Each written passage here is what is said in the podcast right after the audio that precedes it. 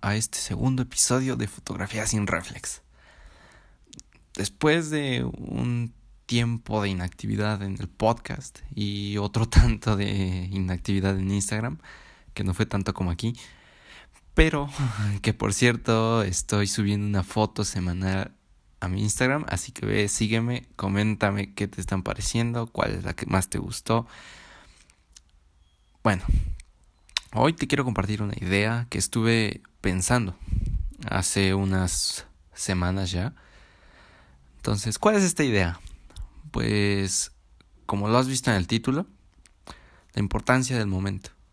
Esto lo digo porque en ocasiones estamos en un lugar bastante bonito o que hay una luz súper genial pero por alguna razón no decides sacar la cámara o tu celular y después decir, ah, pues, bueno, de hecho lo que decimos es después regreso. Pero ¿qué crees? ¿Qué crees? ¿Qué crees? Cuando regreses a hacer esa foto, no será igual o quizá algo haya cambiado, algún elemento del paisaje, las nubes, puede que esté nublado o que esté completamente despejado o que cuando tú, cuando tú hayas este cuando tú hayas visto esa escena magnífica las nubes tenían un gran protagonismo en la toma o simplemente algún árbol o alguna planta que hayas visto ahí para primer plano este lo que tú quieras cuando regreses ya no esté o también puede ser la luz que estás a cierta hora y está magnífica la luz. Entonces regresas al lugar y ya no es igual. Que puede ser que ya no tenga todos esos colores tan llamativos que aportaban a la escena. Y pues por esa razón que solamente tú sabes, no has querido o no has podido tomar la foto porque hay ocasiones donde pues uno quiere totalmente hacer esa foto, pero no se puede. Pero pues todo cambia. Cuando regresas ya no es igual. También podríamos pasarlo a otra rama de la fotografía, como los retratos o, no sé. Pero bueno, nos centramos ahorita en este caso de los retratos. A lo mejor la persona que estás fotografiando está haciendo alguna expresión interesante y no lo capturas o que haya pasado una persona en el fondo y arruina la toma, arruina totalmente la foto porque se hace un distractor. Entonces, en lugar de concentrar la atención en tu sujeto, se pierde la, la atención y se va hacia la persona que está en el fondo. Entonces, ¿qué podemos hacer aquí o ante una situación similar?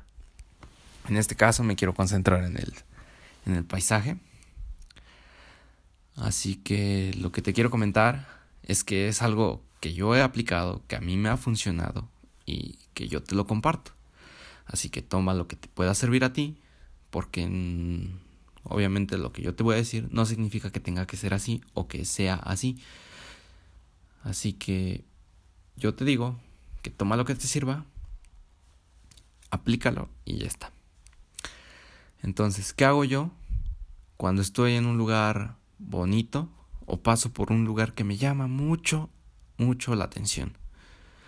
Bueno, si en el momento puedo ir hacia el lugar y pues darme unos momenticos, unos momentos para ir a tomar la foto, voy y, y ya está. Pero también me ha pasado que luego estoy con algunas personas, estoy con mis amigos o con mis, con mis familiares. Recurrentemente me pasa con los atardeceres. Entonces hay un atardecer muy llamativo, hay nubes impresionantes. Y pues lo veo la, la escena de lejos. Veo el posible encuadre desde mi perspectiva donde estoy. Y se me hace impresionante digamos que el atardecer está bonito, que la luz está genial, digamos que el momento es el indicado. Pero es aquí donde solemos pensar que si nos apartamos de, pues, del grupo de personas con el que estamos, O les decimos que si vamos a tomar una foto pueden reaccionar de manera negativa, grosera o burlona. Pero pues aquí lo que yo aplico es, bueno, aplico dos cosas. La primera es que les digo, oigan, pues voy a ir a tomar una, una foto y voy a tomar una foto a ese lugar. Vi un lugar muy llamativo, ese de allá, pero le voy a ir a hacer una foto, ¿ok? Y ya por lo regular ellos te dicen que sí, que está bien. Y la otra alternativa es que directamente te, te separes del, del, grupo de personas con el que estás, ir a hacer la foto y cuando regreses les dices que has ido a tomar una foto a ese lugar, al lugar que tú hayas decidido. Y pues ya ellos no lo, no lo toman a mal, regularmente no lo toman a mal. Y pues se las enseña si quieres o hasta ellos mismos te, te, te piden que se las muestres. Bueno, en fin, estas son dos opciones que yo te doy. Tú puedes elegir cualquiera de estas dos, las dos funcionan.